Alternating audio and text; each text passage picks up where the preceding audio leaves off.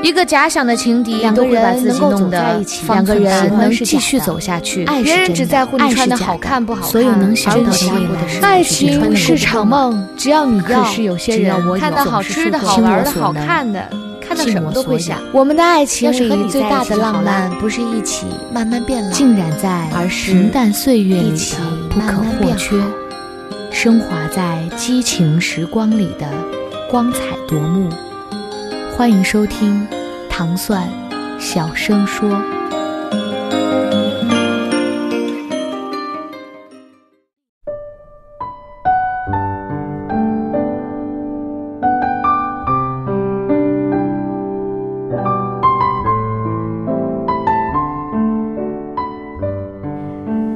千万别小看一个又忙又美的女人，凉爽。以前上班的时候，我的电脑出故障，着急要发个邮件，征得后桌副经理同意之后，用他的电脑江湖救急。我操作的间隙，无意间瞥见他电脑旁贴着彩色的标签，上面罗列着几条独家提醒。每逢整点没有紧急事项，就去窗口瞭望远处，舒缓眼睛。走廊上碰到有人抽烟，要迅速走过，不要慢吞吞的边走边吸二手烟。吃完午饭后，不要立马坐下或睡觉，争取站立或者散步十分钟，减少不经意间摸脸的习惯。手指很脏，细菌容易带到脸上，容易长痘。看网页、收邮件要用左手，忙的时候换回右手，抽空做些手部放松活动。不管遇到什么幺蛾子，切记怒火攻心，先深呼吸再解决，保持开心纳入自我绩效。就在我在用他电脑的时候，他见缝插针的去窗口捧着水杯远观风景。我趁机环顾他的座位，迷你的加湿器缓缓地冒着白气，井然有序的桌上摆着许多多肉植物和仙人掌。电脑页面上的字体大小和颜色设置的让眼睛舒服，握鼠标的手自然而然地落入棉质鼠标垫的温暖箱中。这些小事对我的提醒和触动很大。回想起来，在我与他共事的三年里，他工作忙、指标多、压力大，外加直属上司喜怒无常，而他不仅没有因为忙而致丑，颜值、身材和状态反而比初见更显魅力。以前我觉得他三十岁之后这么忙还能这么美，全靠基因赏饭吃。看到他的便利贴，回想他的执行力和调节力，原来更赏饭吃的是他那见缝插针的自律的好习惯。前几个月我工作超累，部门有人离职，他手上的工作无缝衔接的转给了我。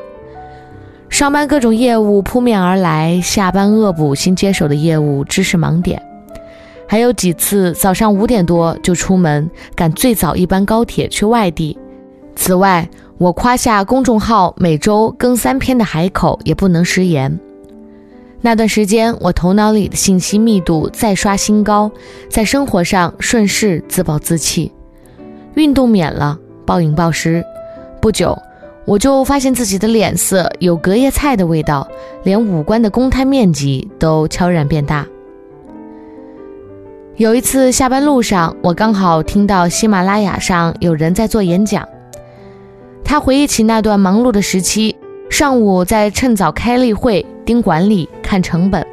下午在时尚开选题、出席活动、看发行出版。此外，他还得出国出差、跑马拉松、写作、出书、陪女儿面试幼儿园等等。我边听边觉得自己的道行不够，那么多事项，我听着都头大。但是人家都在忙疯的时候暂停下来，钻研时间管理和精力管理，重新梳理自己的生活，结果不仅把生活和事业都平衡好，还能每天坚持健身。他微博上的照片常在我的拇指和食指的指尖上放大，看他流光溢彩、神采飞扬的状态，我心生感慨：又忙又美的人，都不是省油的灯。那种在百忙之中能找到线头，对众多代办事项能够统筹兼顾，站在科学的角度进行自我管理的人，真让人竖起大拇指。电影《女人不坏》里面有个桥段，张雨绮质问老板：“你到底是看中我的能力还是美貌？”老板轻描淡写的说了一句：“美貌就是你的能力。”以前我还觉得这种观点更适合于像公关、模特、演员的行业，可现在我发现，对于我们这种离看脸的世界持有距离的普通白领也渐渐适用。你想想，每天早上一个淡妆雅致的女同事跟你道声早上好，也有美化心情的功效吧？每天穿着熨烫过的职业装来公司，别人一看就会觉得更加专业吧。而那位不爱打扮的姑娘，有次我找到他的卡位找他，他抬头看着我，挠着脑袋上的手，还保持着抓头的惯性，